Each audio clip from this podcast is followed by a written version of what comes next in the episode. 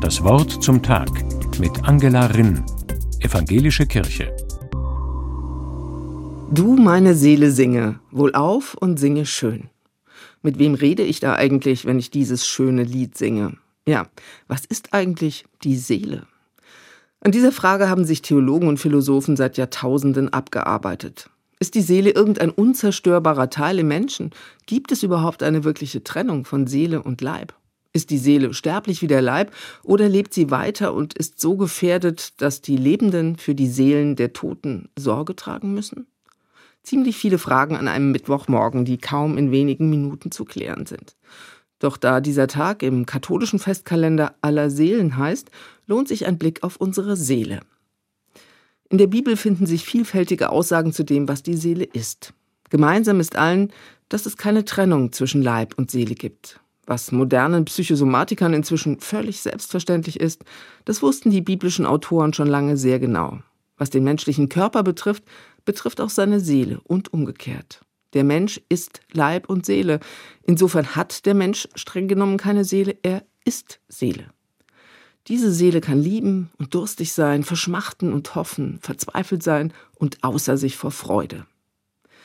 Wie eng Leib und Seele miteinander verbunden sind, können wir erleben, wenn wir kleine Kinder beobachten. Sie sind ganz bei der Sache.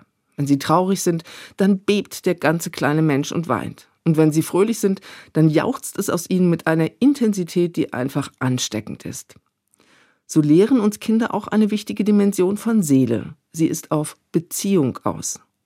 Wir Menschen sind Beziehungswesen und unsere Seelen brauchen andere Seelen, um leben zu können.